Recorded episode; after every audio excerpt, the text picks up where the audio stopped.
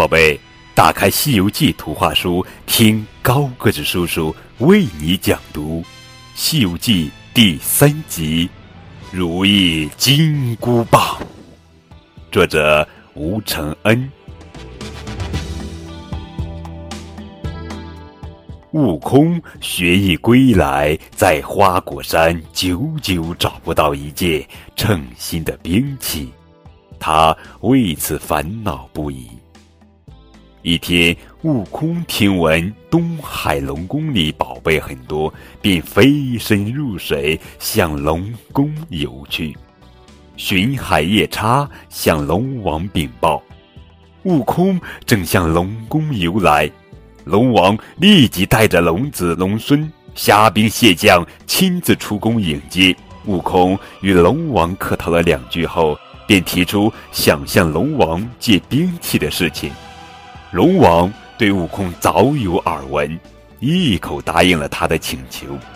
龙王命虾兵取来一把大刀，悟空接过来后嫌太轻了。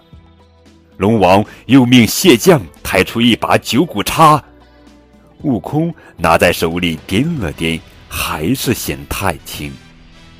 龙王正为难时，龙婆建议道：“我们不妨让他试试那根定海神铁，他肯定举不动，这样就可以打发他了。”龙王点头一笑，嗯。带着悟空来到放置定海神铁的地方。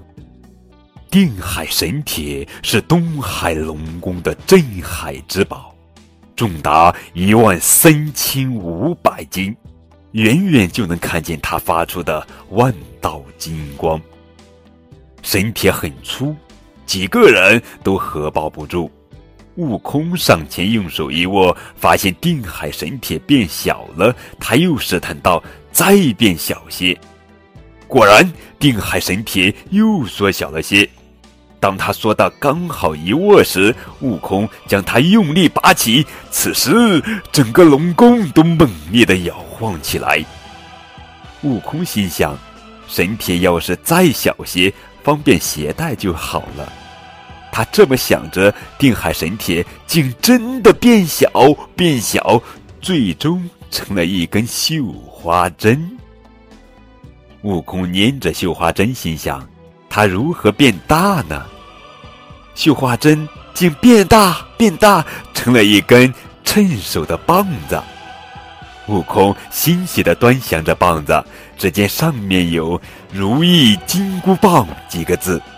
嘿嘿，果然如意呀！龙王见定海神铁如此神奇，立刻反悔了。他命虾兵蟹将去抢夺定海神铁。虾兵蟹将们得令后蜂拥而上，将悟空团团围住。悟空挥动着金箍棒，将虾兵蟹将们打趴在地，也搅得龙宫东倒西歪，摇摇欲坠。龙王见龙宫快要塌了，只得求孙悟空住手，不要再打了。悟空问：“那你可愿意将金箍棒送给我？”龙王连连点头道：“愿意，愿意，愿意。”悟空收起金箍棒，将它变成了一根绣花针，放入耳中，然后一个筋斗离开了东海龙宫，回。花果山去了。好了，宝贝儿，这就是《西游记》第三集《如意金箍棒》。